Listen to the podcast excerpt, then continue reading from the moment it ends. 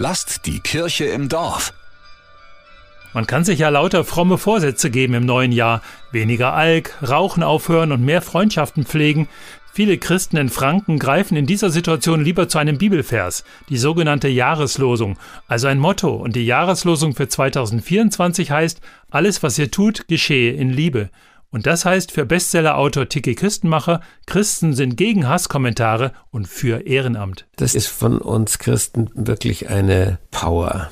Wenn so Naturkatastrophen sind irgendwo auf der Erde, technisches Hilfswerk, irgendwelche Feuerwehrgruppen, die rücken dann aus, fahren durch die halbe Welt, um zu helfen. Die Jahreslosung kommt aus der Bibel, steht kurz hinter dem berühmten Hohelied der Liebe, das bei unzähligen Hochzeiten zitiert wird. Wenn ich alle Sprachen spreche und mit Engelszungen rede, aber habe keine Liebe, dann bin ich nur ein dröhnender Gong oder eine lärmende Trommel. Michael Meyer zu Hörste ist Pfarrer in Neustadt bei Coburg. Viele Menschen haben derzeit das Gefühl, dass es an allen Ecken und Enden brennt. Mir kommt alles ein bisschen aggressiver vor, politisch, gesellschaftlich.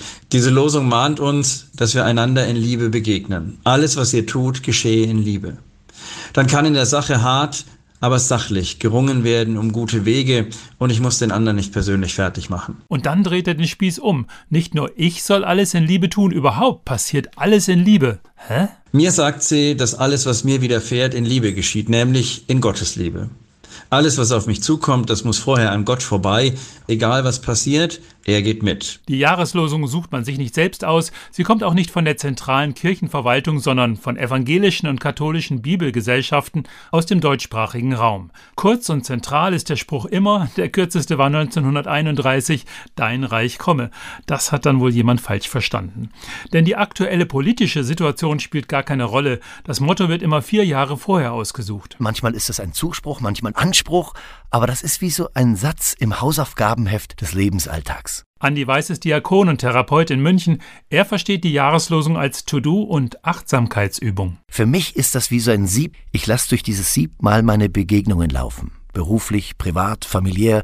Geschieht das, was ich tue, gerade wirklich aus Liebe?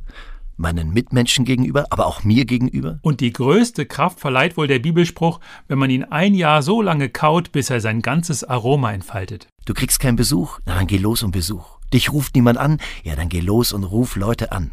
Sei für andere Menschen da. Liebt, was das Zeug hält, denn wir brauchen einander so sehr. Wer es nachlesen will, die Jahreslosung findet man in der Bibel im 1. Korinther, Kapitel 16, Vers 14. Alles, was ihr tut, geschehe in Liebe.